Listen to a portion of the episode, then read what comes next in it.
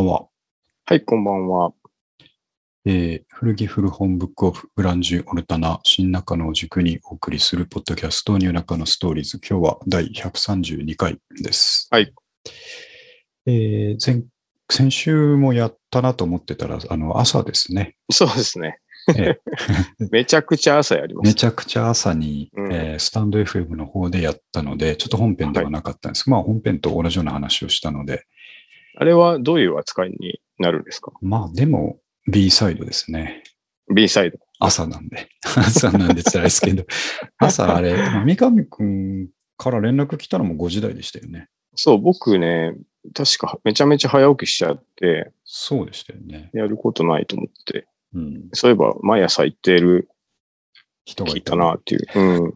そうそうそあの時は4連休だったんで、う。おーえーっと、毎日朝5時ぐらいに行っちゃいまでししたた。よね。なんか、そう連日行くっていう、こそう。なぜか自分に貸していたっていう感 じ。う、いいですよね。でもね、ああいうのはねそうなんですよね。朝から。うん。それで、あの、はい。あれ以来すっかり、あの、早起き癖がついちゃってですね。おーだから今、早起き癖、あ、今日トピックにも入れたんですけど、早寝自慢っていうのがあって、あ、寝る方が早い。そうですね。おーあの、早く起きる癖がつくと、当然ですけど、えっ、と、寝るのも早くなってきますんで、なるほど。今本当に10時台ですね。あ、早い。うん、10時台じゃないと、5時に起きる、えーまあ確かにね。と、帳尻が合わなくなるんですうんうんうんうん。よ。はい7時間は寝たいっていうことであればですはね。いはい。なんで、まあでも、お子さんとかそのぐらいに寝ちゃうあ、そうですね。大んで体すそようね。なんで。まあだかうら、んなんかよく考えると、僕も、実家子供の頃、10時に寝て、両親はなんか5時とかに起きてましたよね。そうよく考えたらね。そんな感じがね、う実は一番今のところ調子いいので、うん。そういうふうにやって、今日とかももう同じような感じですね。もう4時半ぐらいに起きてたん で、そのまんま公園行いきいっましすた。ね。はい。すごい有効に使えますからね。どうせ夜中ってパフォーマンス上がんないんで、12時まで起きててもですね。まあまあ、うん、確かにね。変な誘惑多いですしね。そうです、そうです。うん。なんでどうせなら早く寝て、えー翌なるほ日どの俺に来たいっていう感じがおー合ってるなという感じですなるね。うんまあ、それが早寝自慢。ちなみに早く寝る時、え早く寝てなかった時ってな何してたんですか何あー、何の時間がずれたんですかいや、これ何もしてなかったですよ、正あ直。あ、じゃあいいですね。えーそうそうそう。だらだらう本読んでたり、テレビ見てたり、まあ、うんあ、でも最近はやっぱりあの、ネットリックスとかでドラマとか映画とか見てたのが多かったと思うんですけど、ああ、なるほど。で、前も話しましたけど、夜にああいう動画系見たらあからさまに目に悪いじゃないですか。まあね、うん。ちょっとテンションも上がっちゃうし。そうですよね。うん。でも自分でもわかるぐらい、その、目のパフォーマンスが落ちてるのがあわあ。かるし、起きた時にこう目が疲れてるっていう状態なの全然良くないなと思ってたんで、うんうんうんうんうん。そこを潰したんですね。夜中に、夜中なにるほメどディアを見ちゃう時間を潰した感じですね。ああ、なるほど。うんその代わり朝起きて公園が入ってきた。 入ってきたんですね。 こんなシニア感はないですよね。めちゃめちゃいいですね、でそもうねで。すよね。 できるビジ僕ネス基マン一直線本、もうなんか大学生みたいな生 活をずーっとしてるので、もう多分変わんないと思うんですよね。いや、それもでもある意味憧れですけどね、大学生のままいけるっていういやー、なんか、そうですね。ライフスタイルがこうのはね。うん変わらないっていう、なんか、なんかありますけ どね。こういう、カップラーメン食べて、朝なんか、夜更かししてみたい濃 い、濃いご飯、茶色めのご飯を食べるみたいな感じですよねな。。そうそうそうそう。なんか、なるほど。あ、でも、いいですね。そういう。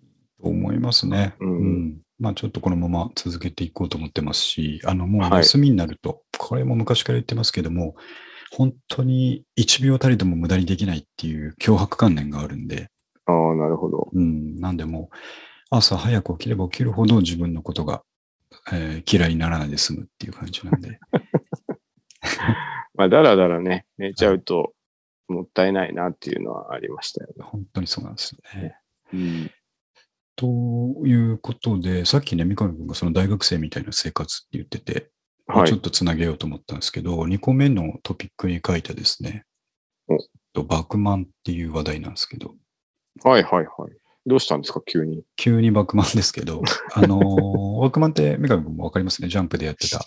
うん。えー。読んだことないいですけどね。僕もね、なんかうん当時はもうジャンプとかから離れ始めてたので、はいはいはい。あーあ、デスノートの人がまた新しい漫画描き始めたんだぐらいうん。で、あの、あ漫画家の漫画なんだぐらいなんですけど、はいはいはい。えーと、ちょっと少しご存知ない方のために少しだけ言っておくと、えージャンプ、少年ジャンプで連載していた、うんえーと、もう10年前ぐらいになるんですけどね。あ連あ、そう載してか。いなるたほど。、えーバックマンという漫画がありまして、うんえー始まりは中学生から始まるんですけど、えーはい同じクラスの中学生男子2人組がですね、うんえー漫画で天下取ってやろうぜっていうことで、はいはい。えージャンプに持ち込みして、いろいろあって、うんえー高校生になって、大学生になって、えージャンプナンバーワンの漫画家を目指していくっていうですね、なるほど。まあ熱い漫画根性ものなんですけども、うん。えっ、と、新しかったのが、その、集英社少年ジャンプの、えーはいはい漫画の編集部の裏側を同時に描いてるってういうところで、ん。えー確かにねジャンプに掲載される漫画ってのはこうやって決まっていくとか、うん。アンケートの結果はこういうふうに反映されるとか、うんうんうん。ですね。で、4をこう打ち切りになる作家とかがどうなっていくのかとかですね。うんうんうん。えーそういうリアルな裏側も同時に、えー見せてくれる漫画っていうことで非常に人気だったものでですうね。ん。で、なんでまあ今更ですね、僕がバックマンを今トピックに挙げてるかっていうと、はい。えーと、僕の娘がですねお、あの、まあ今もまだ夢が漫画家なんですけども、ああ、いいですね。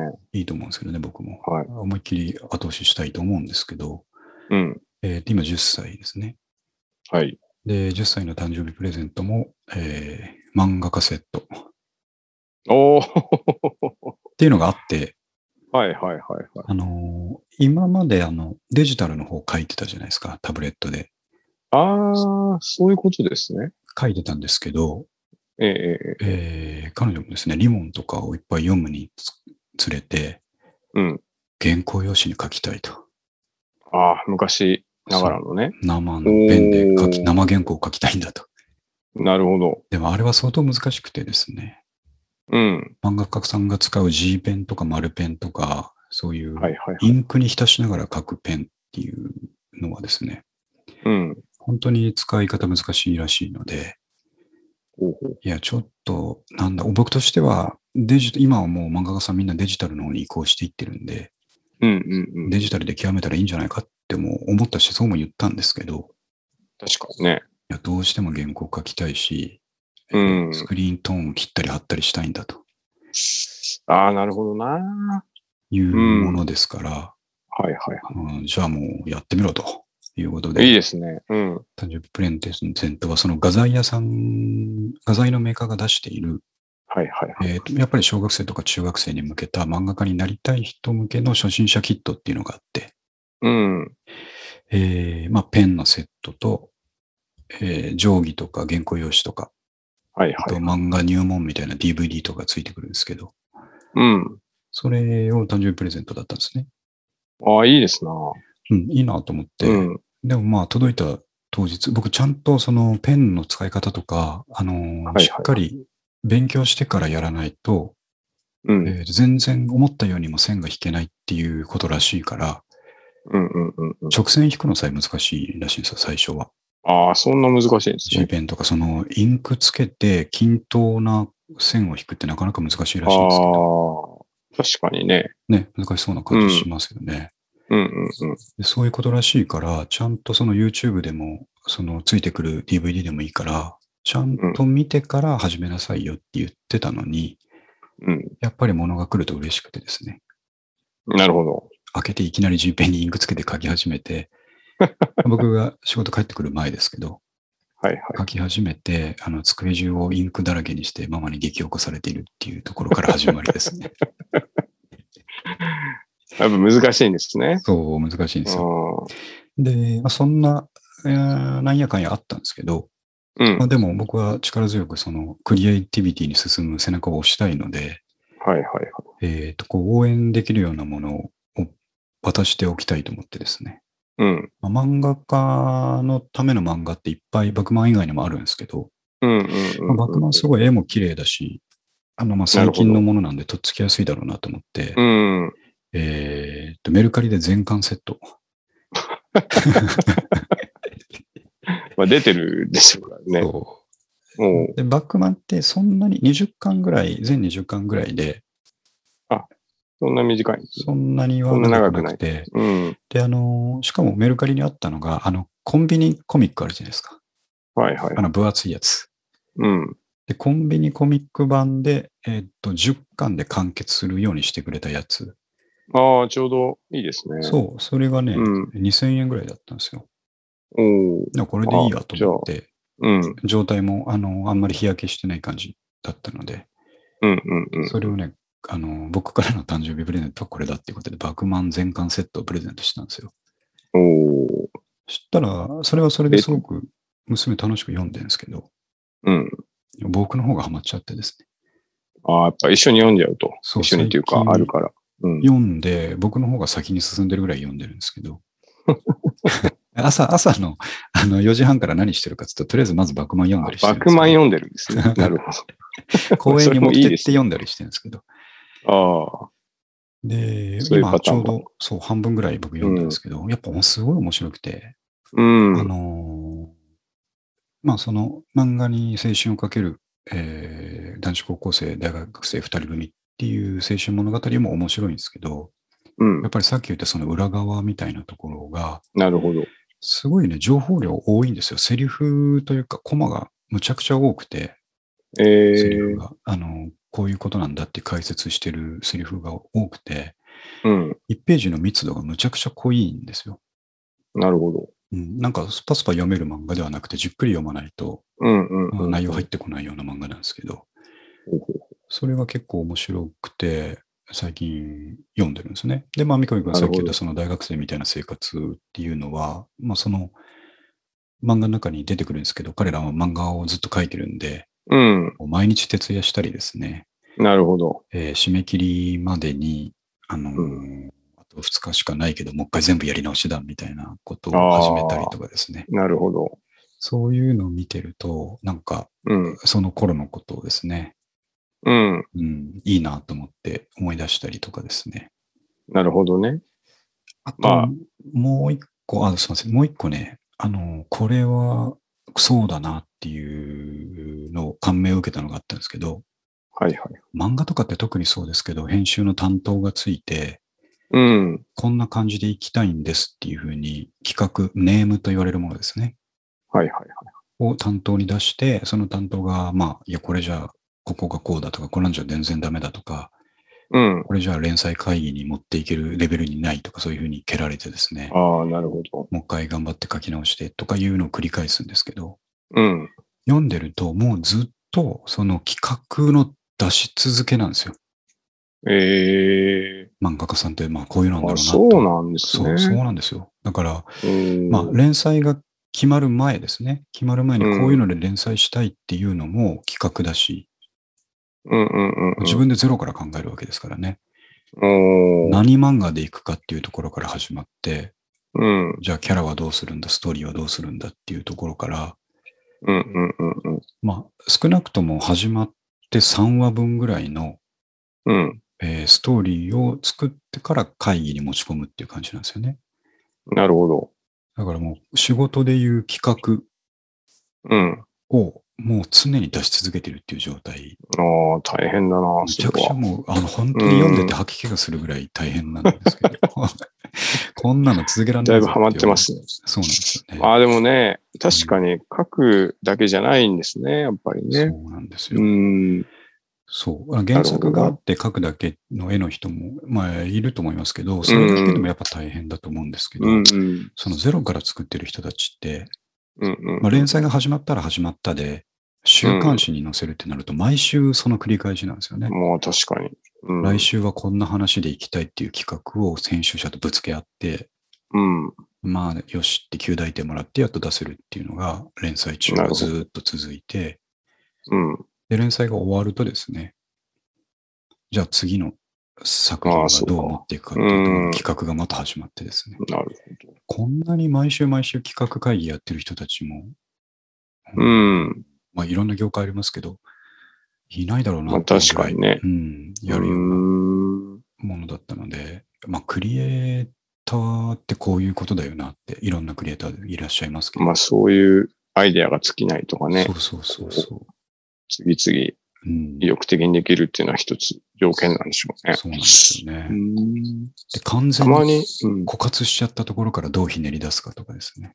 ね、確かに。 もう怖くて見てらんないですよね、本当に。そうめちゃくちゃハマってまあしっちたゃねっ。て。あれですね、でも、確かかにそう思うと、なんか、たまに原作、ん原作じゃなくてなんだっけ、えーっとはいは、作画と分かれてる人たちいるじゃないですか。に。はい。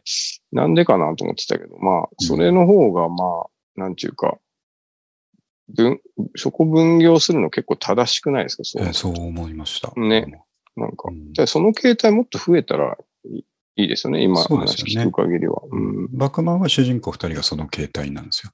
うんうんうんうん。原作と作画の2人で頑張っていくってやつなんですけど、はいはい僕も読んでて、1人で全部、本当大変だなって、うん。うん思いましたね。確かにあね。の、まあ、背景とか仕上げとかはアシスタントさんがと分業になりますけど、うんうんその最初を考えて企画を立ち上げていくところって全部一人ですから、うん。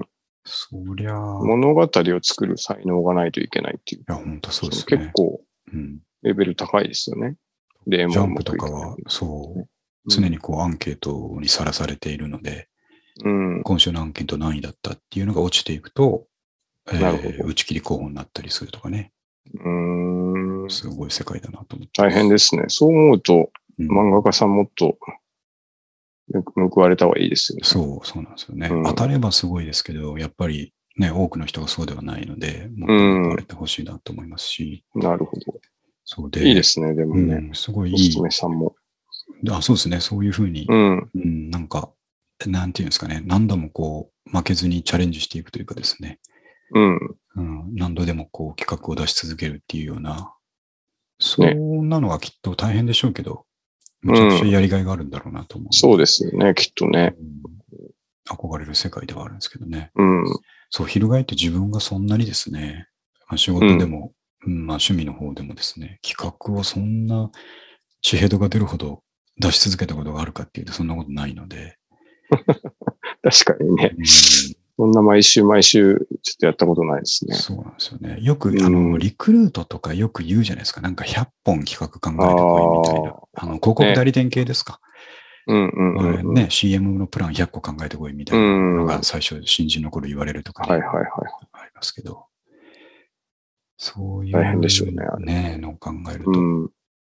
なるほど。そう。なんか、そうなんですよ。まあ別に今からね、そんなことをしなきゃいけないとは思ってないですけ ど、そういう気持ちって大事だなっていうのは、なんかあの、突き詰めると、僕ある日考えた時あったんですけど、ね、はい。こう、音楽で 世に出たいみたいなことを考えてる時に、うん、なんかそれなりにきついことあるでしょ。なんあかりますよね。で、なんかそういうのやりたくないから目指してたんだなみたいなのを思った時点で、ああ、要は朝起きてうん。会社に行くの嫌だから、うん。うんちょっとバンドマンみたいにうん。うん生きていけないかなみたいな思ったんですけど、はい絶対朝起きるじゃないですか。はいで、あ、そう、なんていうか、その、そういうものだと思ってたら実際 うん。ちょっと違ったっていううん。なんか。なので、あ、自分は別にめちゃくちゃ音楽を世に出したわけじゃなかったのかな。そうね。なんかそれは思ったことありましたねそうですいや、なんかわかりますね。たまにコラムとか書いてお金もらいたいぐらいの気持ち でいたんで。 なんかそういう、だから、大人になればなるほど、ずっとそういうのができてる人は、すめちゃくちゃ尊敬しますよね。そうですよやっぱり。ね。あのーうまあ、最近、まあ、バックマンはまあフィクションだから、そうですけど、はいはいはいまあでも、かなり現実に近い漫画家の姿だと思うんですけど、うん。で他の最近読んでる、まあ後でちょっとまた話しようと思いましたけど、坂口京平さんとかのですね、おうーん、とか読んでると、はいはい。やっぱりこう自分のやりたいと思ってることを、うん。えーまあ、なんて言いますか、世間的にはあんまり認められないけど、自分は正しいはずだと思って、うん。やり続けてると、こう自然と生活につながってるみたいな感じでですうね、ん。なはんとか生活できるようになってるみたいな話なんですけど、いはい。あやっぱそういうのって、うん信念がいるなっていうふうにですね、まあ確かに。うん、思いますよそうですね。ちょっと、ちょっと僕ら器用なのがやっぱ言えないんだと思いますよ。まああと、そう、なんていうか、あの、うん。なんだろう。そそこまでよく考えずにやってるとかね。そそううでいすうのねはあ。りますよね。あー実際やってみると壁に当たってやめちゃったこととかいっぱいあるし。そうなんですよね。うん。いや、なるほど。いいですね。そうそう。あとなんか、そそうの、アナログをうん。い書いてみたいっていうのも結構いいんじゃないですか。なんやか、ー確かに、ね。他の、うん、あの、ジャンルに置き換えても、なんうか、こう、一回原点回帰するっていうか、はいはい。それやった上でまたデジタルに戻るとか、うん作業は絶対必要な気がしますよね。そうですね長くやるんであれば。うんかなりり得られるものがねあると思います。そうだそういたい音楽でもね、今だったらデジタルレコーディングずっとうん、しそてるうそうけそうど、そう。うん。やっぱりちょっとスタジオ、でっかいスタジオで一発で撮ってみたいなとかですね。うん。そういうとこに戻った時のはのや面っと白いたさ方とかがいいですからね。ありますもん絶ね。 対ね。うん。なるほど。いいですね。ペンネームとか決まってないんですか、決まってないです けど。あ、そうだ、考えてるのかなちょっと聞いてみようか結構なんか、あの、ちっちゃい頃漫画家が夢だったっていうな。うん。女性は多いですね。ああのー白多いで井すね白井ちゃんとかもそうでしょう、確かああ、そうなんだ。いうの聞いたことあります。はいなんかやっぱ、そういううん、リボンとかね、ああいうの読んでると、ううん、ん、少女漫画読んでると、やっぱり素敵だなと思うんだと思いますけどね。なるほど。うんはい。ということで、今更ですけど、バックマンは結構おすすめなんで、ご存知なのるほど方いたらですね、ちらっと見てもらうとはいいいんじゃなかろうかというところですね。はい。あと、ちょっと次に書いた、まあ、さっき話出たんで、えー言いますと、えーと、坂口恭平さんって三上君ご存知でしたあ、えっと、昔多分ね、一冊、そうのん、うんうんデビュー作かなんか読みましたね。ゼロ円ハウスあのやつですよね。の。あ、そうです、そうです。はいはい。東京は、大きな、なんか、うんジャングルだみたいな。はい、そうです、そうです。なんか、ゴミ、ゴミがいっぱい落ちてるみたいな話。狩猟生。活みたいなやつですよね。あそうそうそう都会あれ型は狩猟生活みたいな。そうです、そうです。そう読みました。お僕もですね、名前だけは知ってたんですけど、ええで、いろんな人がいい、いいって言ってるのも知ってたから逆に距離があったんですけど、あ、そういうこまとたでいす。つものあの、あれです謝よりたい。謝りたいシリーズですけど ね。みんないいって言ってるところをなかなか通ろうとしないっていう、またこのシリーズなんですけど、なるほど。で、まあ、なんでだったかな、ふと思い立ってですね、うん。この、えっ、と、現実脱出論っていう、あ、なんでかっていうと、あれだ、えーピーター・バラカンさんの、えー番組、ラジオ番組にですね、おうちょっと前にゲストで出られてて、はいはい。でまたこれ系のゼロインハウスとか、えー現実脱出論的なですね、話をされてたのを聞いて、あ面白い人だなと思って、すぐその場でこう、アマゾンで、うん。えーまあ申し訳ないですけど、マーケットプレイスで、なるほど。えーご購入させていただいてですね、はいはいはい。でこの現実脱出論っていうのと、もう一つ、独立国家の作り方っていうですね、あのあ。二つ買って、それ、それも読んだかもしれないな。あの、熊本に移住してというか、移実住する家の熊本に戻って、一人でね独立国家を樹立するみたいなはい話ですね。それも面白いんですけど、あの、うん。特にこの現実脱出論の方はですね、あのはいまあ、中身全然知らずに読み始めたんですけど、うん。今日ちょっと朝の部でも話したんですけどですね、あのー、現実、え一番グッときたパンチラインがこの最初の行で、現実という仮想空間っていうですね、おー。えー言葉が本文の中に書いてあって、ほうほうほで、坂口さんはですね、まあ僕らも、まあみんな思うことですけど、ううん。えーなんていうか、例えば時間は、えーうん誰にとっても同じ速度で流れてるって言うけど、うん、えー楽しい時間は短く感じるし、うん、えーつまらない時間長く感じるし、うん、また別の観点で言うと、小学生の夏休みってあんなに長か長く感じたのに、うん、大人の、えーまあ大人に夏休みがあったとしても、すごく短く感じるのはなぜかとなるほど。いうような疑問をずっと持って、ちっちゃい頃から生きてきて、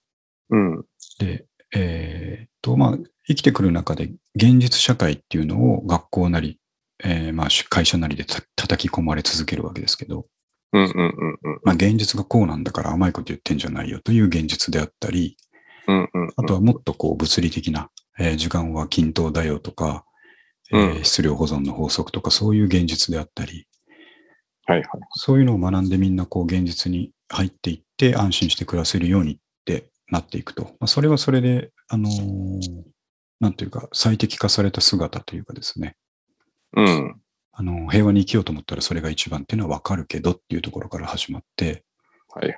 そもそも、えー人によって、これ現実というとややこしいんですけど、人によってこの生きてる景色の見え方とか時間の進み方はぐちゃぐちゃで、うん、それを無理やり集団として人間が生きながらえるためには規定が必要だからっていうことで、うん、現実っていう枠を作ったんじゃないかっていう提言なんですね。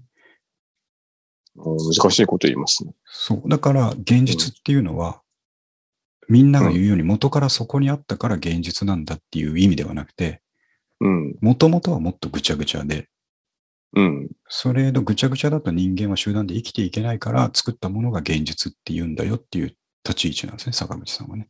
うん、なのでなるほど。えー、とそこから脱出しようぜっていう本だったんですね。うーん。元のもっと小学生の時みたいにワクワクしてた、ああ、そういうことですね。そう現実っていうんう枠から離れたところでいろいろ考えてみると、うん。えーもっといいアイデアが浮かぶとかですね、もっと楽に生きれるんじゃないかとか、なるほど。あの0円の話で言うと、そもそもなんで家って買わなきゃいけないの、土地って買わなきゃいけないのと。あうんそんなものなくても、えー土地やお家にお金を払わなくても人間って生きていけるんじゃないのっていう、えー現実から抜けた立ち位置からですね、あ。おーいろいろ。実験してみるというようななる本ほだどったんですけど、うんうんうんうん。これがまあ全編面白いんですけど、やっぱり一番その、僕は常々ですね、まあ、何回も言いますけど、はいはい。この現実がシミュレートされてるんじゃないかっていう疑念をやっぱりま だ50-50で持ってるので、なるほど。ただ確かにね僕僕のそのシミュレーション仮説への、えーと思い、うん思いというかその背景は、やっぱりうん誰か特定の人がなんですうん。よ。うん誰か権力者がとか、そうであると都合のいい人がとか、うん。そういう人たちが、えーバーチャルリアリティ空間のすごいのを作って、なるほど。人間をいつの間にかそっちに送り込んでんじゃないかっていうのが、マトリックスもそうですし、うんえーと今うん世で言われてるシミュレーション仮説っていうのはそっちの立ち位置なんですけど、うん。はい坂口さんはちょっと方向性が違ってですね、はい。誰のせいってわけでもなくて、うん。もともとぐっちゃぐちゃな世界っていうのがあって、うん。それを、まあ、なちょっと繰り返しになりますけど、人間が集団として生きながらえていくためにはもっとちゃんとした規範が必要だっていうふうに作り上げたのが現実っていう枠だっていう立ち位置なので、おーちょっと違うんですよね。なるほど。仮想空間っていう意味ではバーチャルリアリティなんですけど、うん。誰かが作ったというよりは、進化のためというか、えー生存するために必要なプロセスだったっていうような立ち位置なんですけども、うん。あ、そうか、そういう考え方があるかと思って、なるほど。誰か、ポンとそう。いううん、そうですね。強大な力が働いてるわけではなく。そうそうです、そうです。なるほど。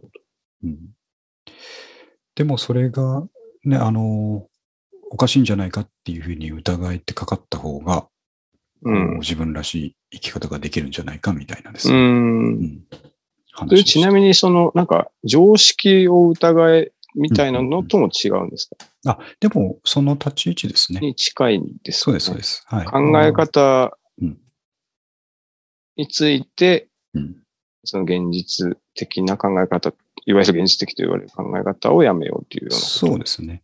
だだからもう一番わかりやすいところで言うと、うん。こうちょっと俺はもう仕事辞めて、うん。熊本に引っ込んで0円っていうか、ただで生活できるようなこと試してみたいんだよねって同僚に言ったとして、うん。いやいや、そんなのできるわけないじゃんと、現実見ろよって言われる現実のことですね。ああ。まあじゃあやっぱ常識そうです、そうです。置き換え、えられる。置き換えられますね。えーなるほど。うんうんうんうん。ということがつらつら書いてあってですね、はいはいはい。現実から逃げたい人にぴったりのです ね、内容となっていまして。まあで、どそう、なるほどな。うん、あの、あれじゃないですかね。なんか、あの、なんか常識を疑えみたいなのって、うん、もう、ここすられすぎてるっていうか、うん、うん、の、こう、ちょっと、あの、さらに進化させたようなうんうん。ことなんですよね。実際その、うですね。うんあの、熊本に行ってこう自分で家建てちゃったりするそうで。わけなんですすもんね。そうですね。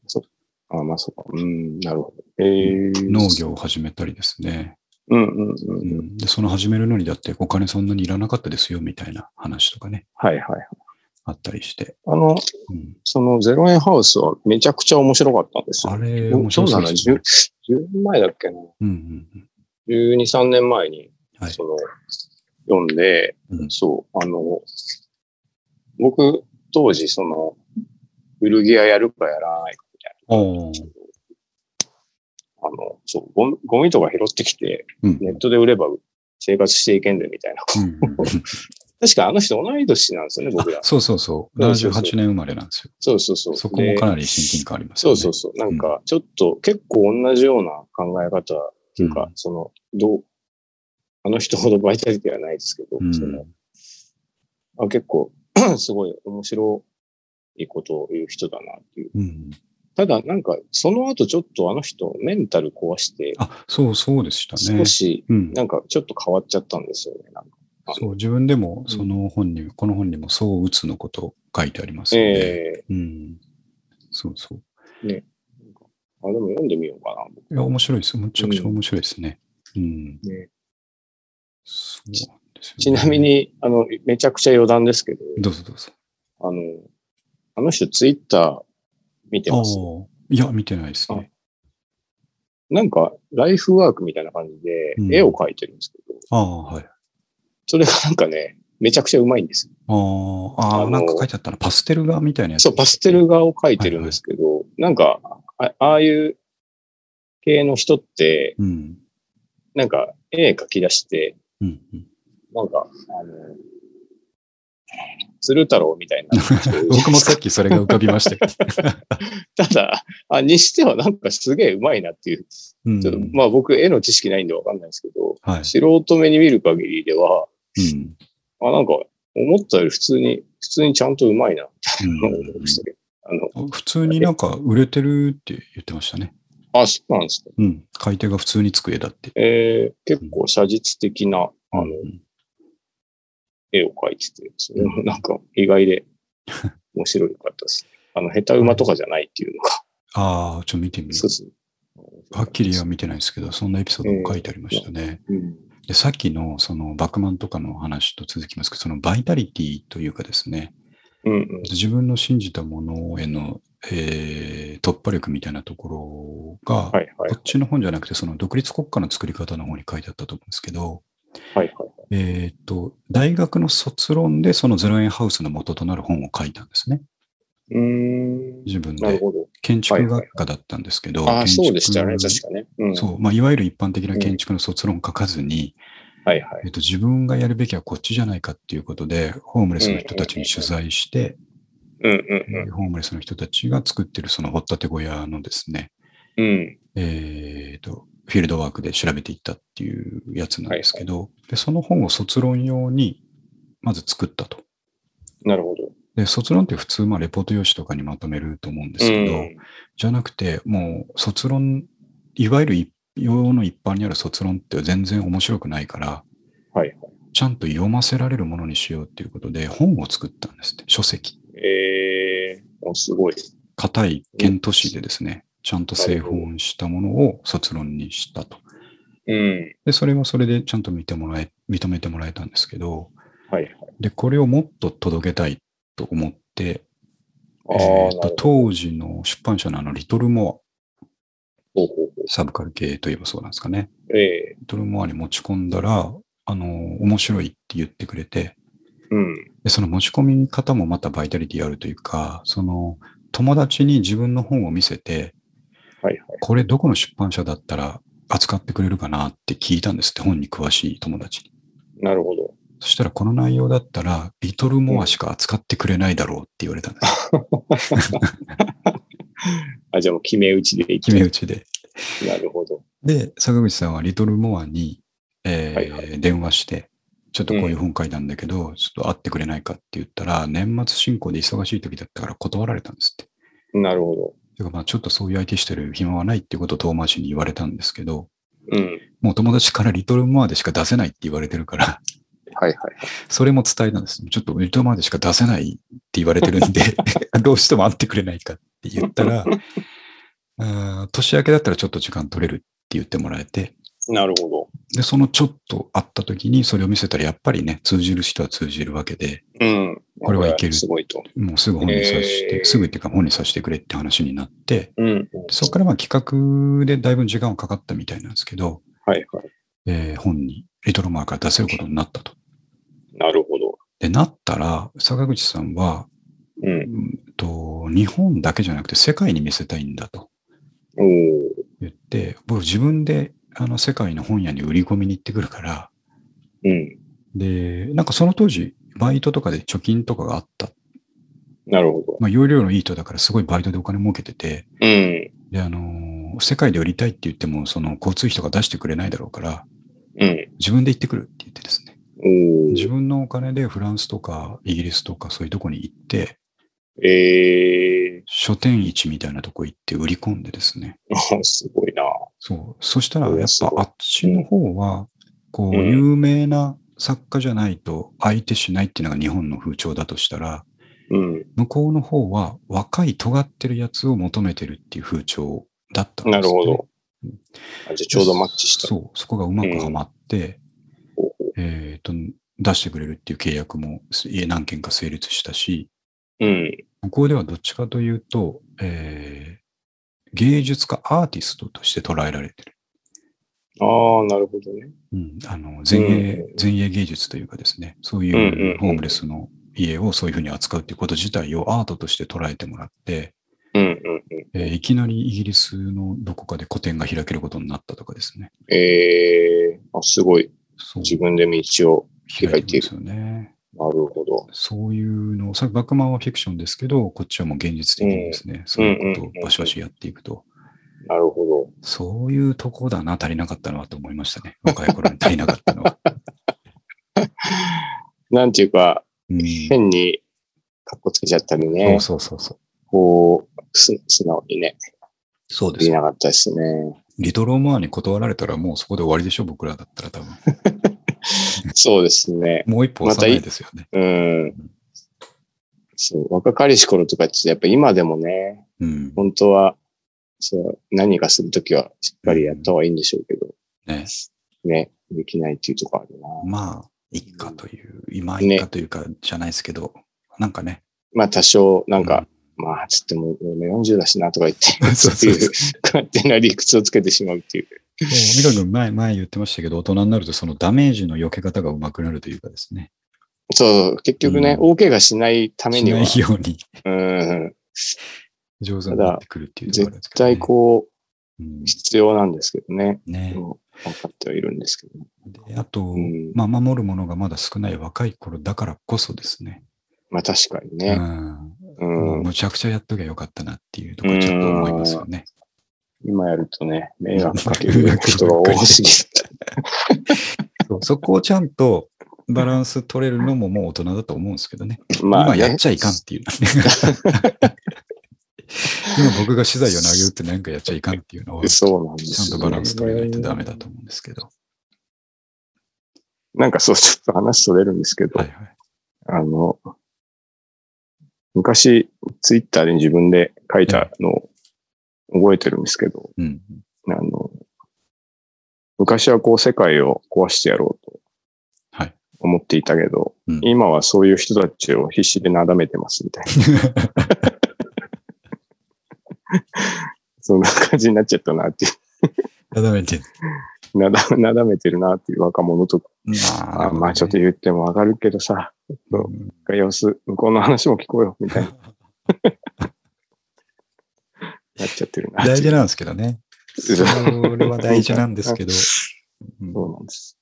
まあ、ちょっとなんかぼやきになってしまいました。いやいやいや。まあまあ、でもこれからもちょっと頑張っていきましょでもそれはやっぱりその相談を受けた相手とかが、う。はいはい。さっき言ったように、その本当にこれ信念に基づいてるなと思ったら、うん。やっぱり止めるべきじゃないんだと思いますけど、そうですよね。なんかちょっと考えがね、まだ浅いなっていうのとかですねああ、そのちょっとそういうのもあるねうん、信念に向けて突っ込んでいってるんじゃなくて、なんかこう、安牌に置こうとしてんじゃないかとか、うんうんそういうのが見えてるんだったら。ら、やっぱり言ってあげた方がいいのかもしれないですけど、確かにね。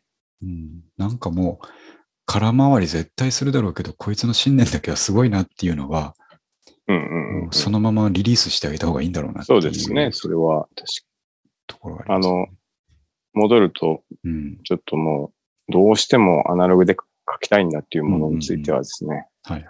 もう、ね、信もう信念に近いと思うので、そうですね。やっぱりやった方がいいですねだ。からインク飛び散らしてるぐらいで怒っちゃいけないんでしょうね、本当 はね。そういう部屋を逆に用意するぐらいじゃないぐらいでね。そうそうそう。なんかね。はい。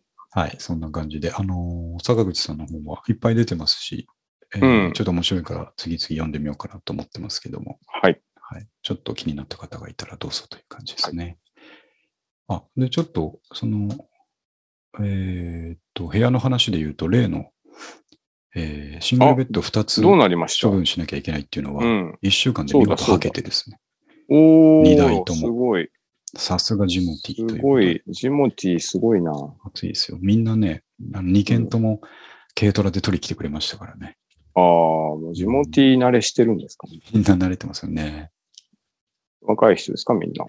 あとですね、えー今日2件目取り来てくれたんですけど、1件目は若い方で、今日はお父さんでしたね、ああ、じゃあの息子のベッドに使おうと思ってますって言ってて。あ、あなるほど。あいいですね。それは、つって。うん。なるほど。で綺麗なのありがとうございますっていうふうに、また、はいはいはいい。いですね。あの取引ができたあってジいう感じで。モティはいいことしましたね、うんい。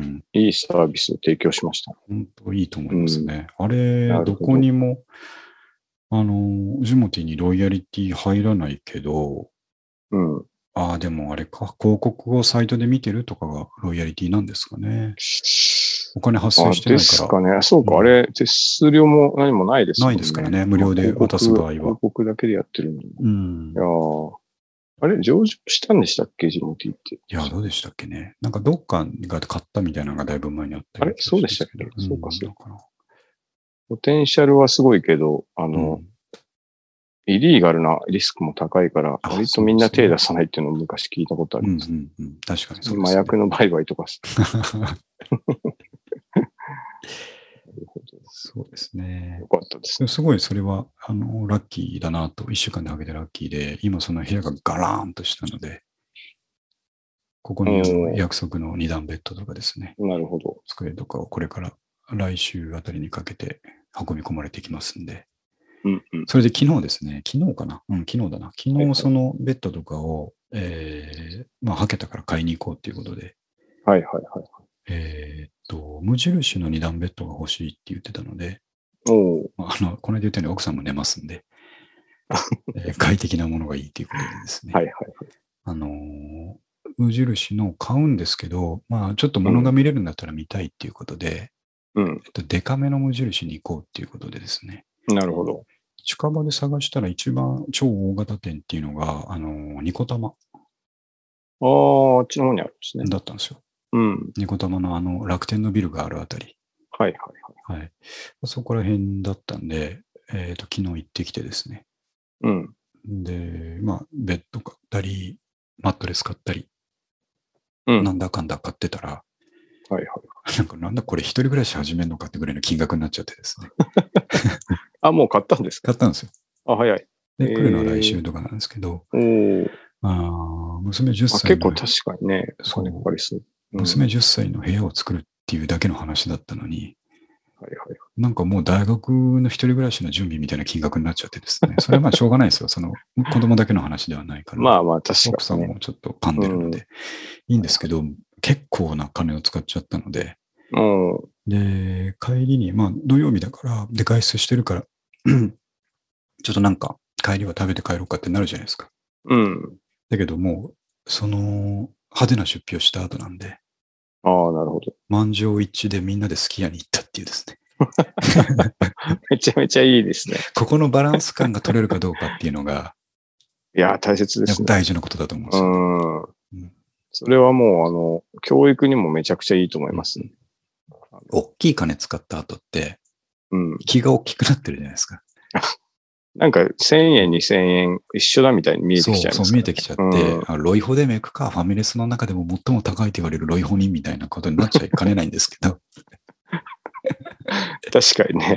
気をつけないといけないですね、あれは今日はね。もう3人で、 あの、ニコタマ駅前のすき家に入ってですね。もで、すき家って割と家族狙いだから、う、うんうんあうのんうん。ボックス席とかもあるんですよ。ああ、そうか、そうか。そうななんるでほすどけど、でもその時は混んでて空いてなかったんで、うん。どうしようかなと思ったんですけど、うん。まあ、ここはやっぱ素晴らしいところで、うちの奥さんもですね、うん。いいじゃん、カウンターでってことですね。 おー。小学生の子供も含め3人カウンターに直列に並びですね。意外に喜ぶんじゃないですか、でこれも。も楽しんでましたけど。ねなんかね。そう。で、今のご時世、そのコロナでこう仕切り板ついてるんですああよ。、バシなるほッどと。はいはい。で、仕切り板3人横に並んでですね、はいはえい。ー牛丼食って帰ってきたということで、 ああ、いいですね。いい話でしょう。はそんなこんなで、あの、もろもろも揃えましたんで、い。おーじゃあついに、来週ぐらいに完成しますね。あれ、二段ベッドってどのくらいするもんなんですかいや、これちょっと言ったら結聞構くか高いんもですしかれないですけど、15万ぐらいしましたあ、。結 構、結構とかめちゃめちゃ高い。無印のあ、時は多そん分いいなやつなんです高よ。い。ええあ、でもそうですね。いいやつなんでしょうね。で、あと、あの、へー分離しても、。えー将来的にですなね、る分離してもシングルで使えるっていうやつだったので、横に2個置ける。そうそうそう。で将来的にきっと、あの、ママと一緒に寝たくないってなると思うので、なるほど。一人でっていうふうになると思うので、じゃあその時用のあ。じゃあ、ジョイントできる機能のついた二段、あの、ベッドを2個買ったみたいなそうです、そうです。イメージですかね。そうです。ええあ、それはいいな。うんもうそれだけでおおっていう金額になっちゃってたんですけど、確かにね。はい。そこに、あれが、電気がいるだですね。えー衣装ケースがいるだみたいなのあが、どあ、んどんオンされていって、最終的になる結ほ構どな金額にな、一人暮らし的な金額になっちゃったんですけど、なるほど。そう いやすいるいとで好すきねやだっつうことでね。だっつうことで。だっつうことで。帰ってまいりま僕しもこの間、麻雀して、終わった後、スき家行ったな。たね。ああのーたパーッと楽しんだ後は、ちょっとい好いできすやよぐらね。いなんか、あの、はなんか、ちょっとああいう、あの、雰囲気は。うんうんちなみに、あの、僕、関係ないですけど、まはたい、今週から宇都宮に出張に行くんですけど、おおそうなんですね。宇都宮の、その事業所の真横が、う好き家なん です よ。必然的にすっごい行くんですよ。毎食いっちゃいますね、それはね。そうそう。うんいいですよ。カレーも食べれる し。そうですね。だから今日とかも、あのー今日は行ってないですけど、車で走ってる時に奥さんが、あ、あそこの吉牛ファミリー、ファミリー入れそうだな、つってて、 次は吉牛を狙ってました。ああ、いいですよね、でもね。そこで俺もすかさず、うんいや、味で言うとやっぱ吉牛が一番だと思うな、つ って。そうなのみたいな感じで盛り上がりましたけど。はいやっぱり、そういうことも知っといた方がいいですかうん、大事ですね。らね。まあ、そんな感じで、ベッドも履けた今週でしたね。ああもうちょっあよかと、ったなよんかったか、まだまだ序の口みたいな感じで話してたらもう1時間経つんですけど。あれそうちなみに。に今調べたところですね、はいはいジモティーは上場しておりましたね。お、そうなんですね。はい。単独では。い素晴らしい。 株が買えます。 はあ買っとこう。確かに。 いねこれは。これからの時代いいかもしれ来るビジネスですよね、絶対ね。もっと来るビジネス。うん、ね本当いいですよね。個人間。なんかアメリカとかだとね、こういうのもっとあー普通にあるって言ってたので。ああ、フレイグスリスト、あ、そうそうそう、それ。めちゃめちゃ有名なやつ。うんですよね。うん。引っ越しの時とかにみんなそれでそうそ揃うえそるっう。てやつですうよね。ん。うんいいですね。ね。さあ、じゃあ、僕の話をするか、三上くんの話か。三上くんなんか最近ありましたか僕は特にないかな。歯医者頑張ってるぐらいですよね。歯医者にうん。行ってるんですけど、うん。あの、僕、あの、本当に大人として恥ずかしいんですけど、この半年前歯がずっと欠けてたんですよ。それ知らなかったです。ゆずくん半年会ってないから。あそうそうそうそう。知らなで、かっあとなんかもう、半開きで話す癖がついちゃって、た。うんちうょっとんうん。バレないように。はいはいはい。でこ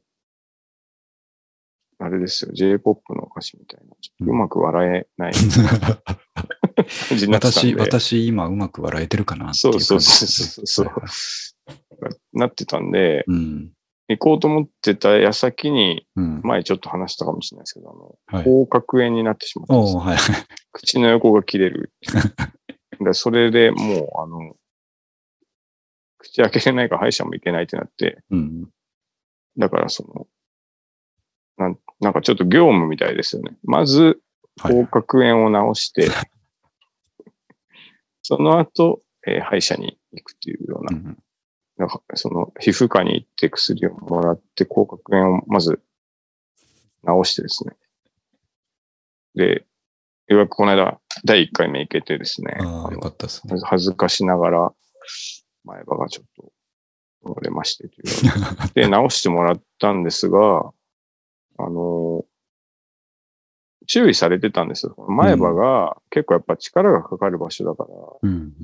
た取れちゃうこと多いんですよね。うん。そしたらまあまた来てくださいって言いますからって言われて。で、その次の日にあのチョココロネを食べたら取れちゃってです。それ、インスタ見たんですけど、 チョココロネで歯取れるんだと思って初めて聞いたあ、んですでよもこれは、ね、あの、これはちょっとあの、役に立つ情報なんです けど、あの、パンは意外に取れるらしいですよ。あの、フランスパンとかもめっちゃ危ないって言われました。医者フに。ランスパンは確かに危ないの分かりますね。あの、うん。なぜならですね、うん。噛んで横に力を入れるでしょ、こう、はいはいはいちょっ。とこう、ギュって。うんあれが良くないらしいんですよ。うん。うんうんあの、前歯の詰め物がう。ん。なるほど。そうそう。なので、まあ、それを、えー、おとといかな。改めて行って、いや、実は先生、その、取れちゃいました。つったら、ああ、早かったですね、みたいに言われて。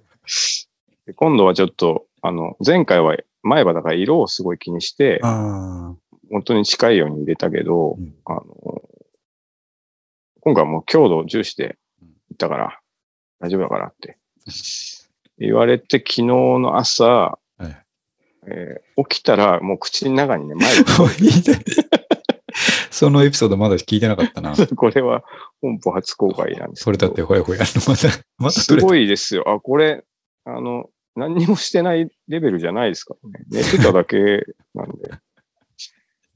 あ、もう、これダメじゃない飲みか込まなずに済みましたね。それそう、いや、もうなんかね、起きた瞬間に分かったんですよ。あ、これもう取れたなって言って、ちょっと、あの、下の上みたいなとこ うんがあって、あ、これ、ちょっと、まだ、むにゃむにゃしてる時だったんですけど、うんあ、これはもう、また取れたなっていう。で、それが、えー昨日なん で、まあ、また行かなきゃいけない今週はずっと出走出張なので、来週まで前がかけたまま。なかなか解決を見ないですね。そうなんですよ。まあっていうのまあ、それがありました。なるほど。まあ歯医者っていうのは僕らにとって永遠の課題ですからね。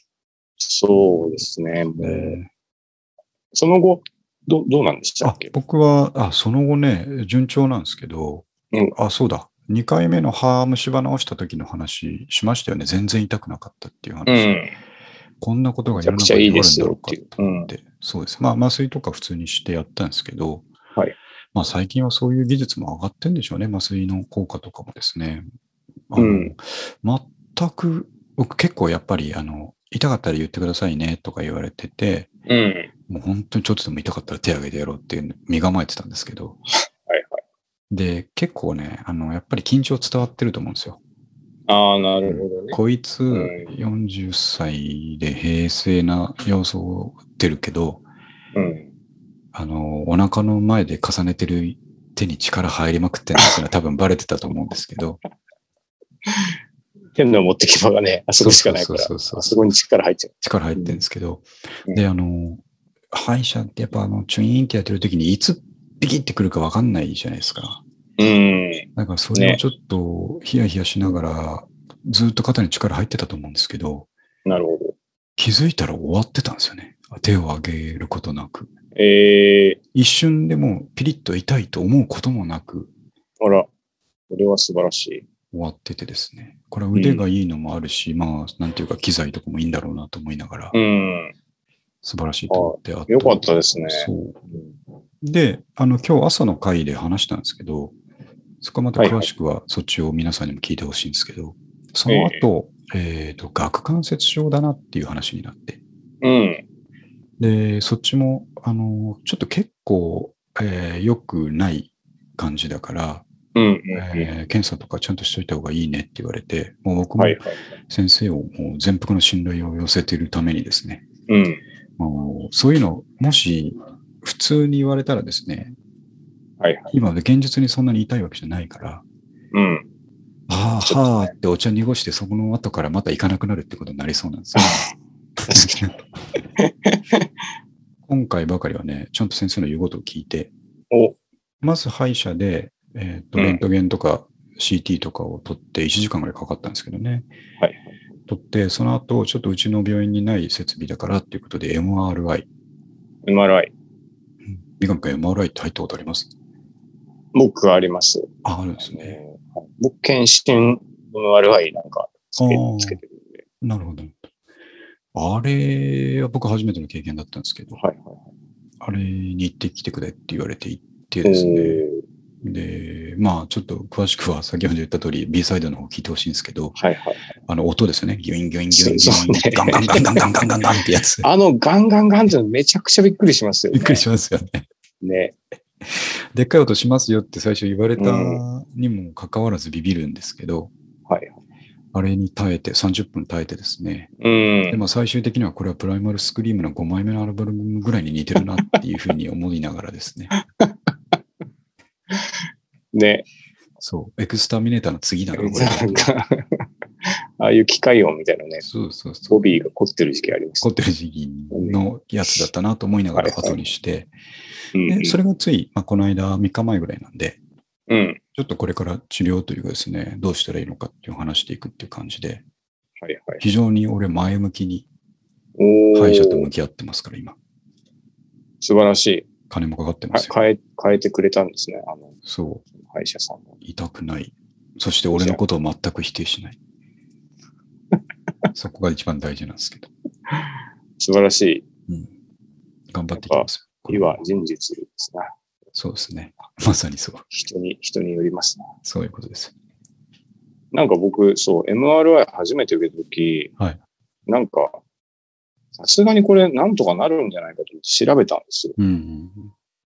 で、静かなやつも一応えーあるらしいですよ。ほうほうほでも、なんかまあ、あんまり普及してないのかう。うん。な。まあ、高いのか、なんかでしょうね。高いとかう、ん。 なのかもしれないですけど。ね、あれすごいですよ。で、しかもあれ、なんていうか、これ言うとトラウマになっちゃうかもしれないんですけうど、棺桶の中ってこんな感じかなって思う。まあ、思いま したよ。いや、思いましたよ。そうそう。で、このままなんかあったらうん。死ぬんじゃないかみたいそうですね。な。ね、ちょっと不安が ああり正ます。直、二度とやりたくないと思ったんですけど、結構嫌ですよね。ねえ痛みとかないにしてもね。うん。よく考えたら、もしかしたら、顎関節症をこう治療の経過の中で、いや、良くなってきましたね。じゃあ、ちょっと以前の MRI と比べましょう。もう一回取ってきてくださいとか言われたら、それは逃げ出すかもしれないなと結思って。構あり得るんじゃないですか。あり得るなと思って。あ、でもどうだろうな。まあまあ。うん。でも、まあ、頑張りますよ、俺は。そうですね。ちょっと向き合ていきますんで、うん、うんすごい決意ですね。ありがとうございます。うんありがとうございますってなって る。選手のようです。はいそういうとこですかね。ちょっとうん他の半分ぐらいネタ残っちゃいましたけど、はい。まああと次回っていう感じではい。いきたいと思いますけど、まあちょっとヘビを見たっていう話だけしときましょうか。ああ、そう気になってました。 どういうことですかあの、これた、ただ単純に公園でヘビを本当に久しぶりに見たっていうだけの話なんあですけど、あ。大人になってというか、まあ、東京に来てかうらんヘビを野生で見ることってないなと思ってですね。確かにね、子供の頃は年に1、2回見ましたけ見てどまね。したよね。僕なんか田舎だったから、ちょっと年に10回ぐらいは実は見てたんですけど、ああ、なるほど。いやーでも久しぶりにヘビ見るとですね、うん。あのちょっと、まあ、ちっちゃめのヘビだったんですけど、あ道、ー普通に僕があの公園歩いてたら目の前横切りやがってですね、あ、ヘビが。いやヘヘビが。おなかーなか緊張感出ましたけど、まあ、俺のことなんか無視しうんうんうんうてスイスイ向こうに行っちゃったんですけど、あー久しぶりにヘビ見たなっていうのですかね。ちょっと、ちょっとびっくりします。びっくりしまヘすビっよ。てね。なんかね。それ、その後かな、その後、えー同じ公園じゃなかったと思うんですけど、その帰り道とかに、はいえーと道端にまたヘビがいると思ったらベルトだったっていうのが2連続であったんですよ。ベル ト。ベルトって落ちてるんですかベルト落ちてたんですよ。しかも2連続で。これね、多分、あの、ヘビを見てなかったらベルトだって思ったと思うんですけど、ああ、なるほど。ヘビを見たことによって、道端のベルトがヘビに変換されるっていう脳内の現象が起きててですね。これなんかそのヘビベルト現象みたいにちょっと、あ、そのバイアスかかっちゃうってことですよかね。かっちなんかありそヘうビだ。ベル ト。しかもなんか題材もありそうじゃないですか、そういう。ああ確かに確かに。なんか精神的な実験に使えそうなそうそとこうそろあうりそまう、すなよんね。かね、うん。ああいしかうも 2連続ベルトっていうのもちょっとおかしいなと思うんですけど、見たんですよね、その後に。ヘビベルトベルト。そうそうそう。真実はヘビベルトベそんなルト。にベ落ちてる。落ちてないと思うんですけど、多分同じ日だったん ですよ。今日はヘビいっぱい見たなと思って家に帰ってきた記憶がある。いやー、いいなー、面白いな。なんかあのそういう、なんとか現象ってうんいうのとかって、なんはか、そそれとそれの題材なんだっていう思うことないですか、そありの、ますあります。なんか、本当にそれっぽいじゃないですか、ヘビとベルト。いうん、やースネークベルトあシンドロームみたい真なの、なんかね、名そう前いがう、つきそうですけど一ね。回被験者にうん、ヘビを見せた後、ベルトを見せるとうん、ヘビと錯覚すヘる。ビと錯覚する確率が50%以上認められたみたいうんなそう。そうヘビを見せてない被験者 と、ヘビを見せた被験者を比べると、ちょっと当たり前だと思うんですけそう当たり前。あ、でもこれが、あの、ヘビじゃなくて、 ど。なるほど、なるほど。違うものだったら、はいはいはい。そこまでじゃないから、はい人間はヘビ、うんまあ、イコール危険なものに対して立派になるみたいなるほな。ど。ありめちそゃうだくちゃ ありそうあ。りそうだ。 犯罪分析とかに ね、使い、あ、目撃者の、あの、あー目撃の精度はみいはいはいはいたいなところですかね。ああ、確かにねうん。最初に、こういう男がいたんですけど見ませんでしたかみたいな詳しく言い過ぎちゃうとあ、それ頭の中なでる飲み込みすぎちゃって、ああ、確かに見ましたって見てないのにうんうんうんうんうん言っちゃうけど、おー最初のヒントをもうちょっと少なめにしとくと、もっと実はリアリティがある回答なるがほ得らど、れなるるとほかど。。あの すごいそされっすぽいこがと言ミっちゃいましステたけどリー好きの。 そうあ、ですそれあるんじゃないんですかありそうで。いや、いや、全然、今思いついたんですけどあ、るのかと思った。これだな。ヘビベルトシンドロームはこれですね。あこあれ、だななんか、そういう、思い込みの、ねあり思そうだい込みのあー魔力、ね、そうそうそうそそういうことですかね。う。ね。はい。はい。まあ、そんなこと、 そんな一週間です。ヘビを見た一週間ということで、ね。おーはいいいですね。そう、まあ、せっかく、あの、那須君とかがですね、うん。あのーセンベロ古着を盛り上げようとして頑張ってくれてそうだるのにもかかわらず、今日古着の話は一個もしなかったっていうことでね。あった。忘れてた。いや、もう、 YouTube はでも見ましたよ。ね、素晴らしいですよね。あの、うんなんていうか、よくわかってんなということでね。ね、なんかね、はいあんあんなに言語化してくれたのは初めてだし、なんそうかで、すね。あんなにこう、しっかり思いを込めてもらえるのも初めてな気がします。ね、嬉しいですし、ねよくわかってんなっていうことで、やっぱり俺たちもいつ死んでも大丈夫だなっていう、いやあの、いやー、ありがたいですね。思いを強くしましたけど、で、うん今日本当は古着屋に俺行くわっつって、ナシカに宣言してですねああ確かにあの言ってたんですけど、うんあの、その引っ越しじゃないや、部屋作り関連の話でですね、あまたー買い物が入って確かに、残念ながら行けなかったんですけど、うん。えー時は8月、お戦と国いみたえいな。ば、えー時は8月、あのー夏休みなんかが入りますんで、ああ、なるほど。ええいけますね。今週も来週もちょこちょこ休みあるんで、うん。もうついに、祭り。えーちょっとついに開幕してたはずなんですけど、ちょっと一回休んじゃったんで、うん。開幕。そして、ちょっと僕、心をこう新たにしたのはですねはい、もう夏物は俺には十分にあるんです。なるほど。逆に言うと着れないほどあるんです。うん。だから、もうね、一着入魂っていうことでお、一日につき一着しか買わないで。まあ普通、普あ普通通でのすか買い物はね、確かにそう。普通 か。私まとめ買いするからな、まあそうなんです僕らよ、はね。。うん行くと5着買わないと気が済まないみたいな感じなんですけど、はいそはうい。ではなくて、もうお前夏フル着く着る服十分あるっていうか、もう着れきれないぐらいあるだろうっていうところがベースにあるので、うん。えーもうセンベロ古着のことをですね、うんえー彼らのためにも背中見せるっていう意味で、うん。えー買っていかなきゃいけないっていう気持ちを新たにしたんで、うん。もう一着だけですね。これそうだでとす、ね。うんうん1000円以下でこれだと思えるのを、えー毎休み買ってきてですね、うんえー報告したいとお思っております。素晴らしい。ということで、そこも期待していただきたいと思います。うん僕もちょっと行きたいな。あれ、今日ちょうどうん見たんですけど、はいはい。これはここでこう買っていくらでしたみたいな。ああ。ナシあョナルのズ、いいっすよね。面白いじあゃないあ、で最すか。高。でセントジェーム次ズのに、みたいな。そうそうそうそう、バスクシャツ着てるのにバスクシャツ買ったんだと 思った ら、こんなのはいいくらあってもいいうんもういいって言ってま したね。やっぱ気になるところ一緒ですよね。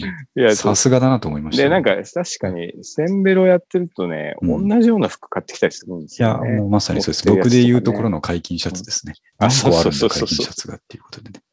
そういうね、なんか、いいですね。いやー、素晴らしいと思いました。うんもうやっぱあれ見たらもう行くしかねえなっていう、そうですね。僕も、あの、多分、出張すまあるそうと、だうん。なんか、夜とかね、古着屋行っちゃうんですよ はいはい。宇都宮の。うん、なので、ちょ、僕も攻めてきます。さすあが。の散々東京にし散々仕事で古着見た後、古着屋に行くっていうことです、ね。そうそう あれはね、病的ですけど、病的ですあの そう病的ですよ、あ れは。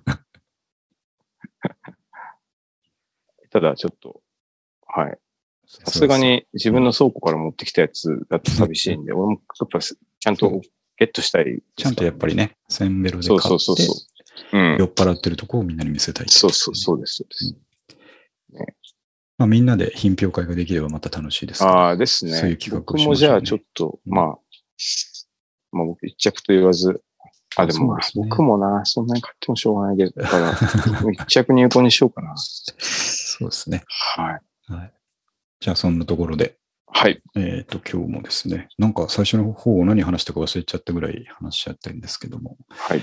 えーえーと、132回ということで、もうはい8月に入りましたんで、おーそうですね。僕は休み結構いっぱい取れそうなんで、またちょっとちょこちょこ連絡しますんで、ああいいはい。またあと休むのたびに朝行ってやってると思いますんで、あ、なるほど。はい、あれも続けるのが大事かなと思ってますんで、はい。